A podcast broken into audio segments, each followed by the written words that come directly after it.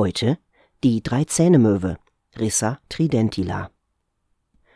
Die Dreizehenmöwe Rissa tridactyla hat an den Felsküsten von Helgoland nicht wenig Unbill zu erleiden.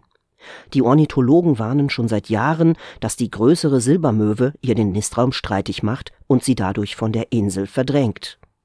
Als besonders dreist erweist sich auch die Quecksilbermöwe, die Nestplatz verteidigende Dreizehenmöwen einfach platt tritt. Erfolgreicher in der Verteidigung ihres Brutplatzes ist die Dreizähnemöwe, eine der Dreizehenmöwe nah verwandte Art. Ihr Schnabel besitzt an der Spitze, ähnlich wie eine anatomische Pinzette, oben zwei und unten einen Hornzahn. Wenn die Möwe erstmal zugebissen hat, lässt sie nicht wieder los. Dies verschafft ihr nicht nur ungeahnte Vorteile beim Fischfang, sondern auch bei der Behauptung gegenüber Widersachern. Andere Möwen legen sich meist nur ein einziges Mal in ihrem Leben mit der äußerst aggressiven Dreizähnemöwe an, wie langjährige Markierungsversuche auf Island gezeigt haben. Wenn ihre Wunden endlich verheilt sind, meiden diese Vögel Dreizähnemöwen weiträumig. Wie sie es schaffen, die Dreizähnemöwe von der völlig identisch aussehenden Dreizehenmöwe zu unterscheiden, war den Forschern zunächst noch ein Rätsel.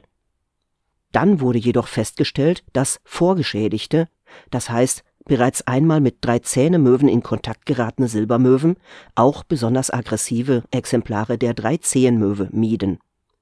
Der Erkennungsfaktor Aggressivität in Verbindung mit dreizehenmöwigem Aussehen macht offenbar die Schutzwirkung aus.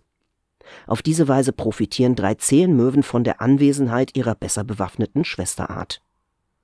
Für die Dreizehenmöwen-Brutkolonie in Helgoland besteht also Hoffnung, wenn die Dreizähnemöwen-Population groß genug ist, um die Silbermöwen in Angst und Schrecken zu halten aus diesem Grund sprachen sich kürzlich alle Vogel- und Naturschutzorganisationen gegen eine Bejagung der Dreizähnemöwe aus und antworteten damit geschlossen auf die Abschussforderung von Seiten der ortsansässigen Jagdpächter, die aus dem Erfolg der Dreizähnemöwe gegenüber den Silbermöwen auch auf eine potenzielle Gefährdung des Homo sapiens schließen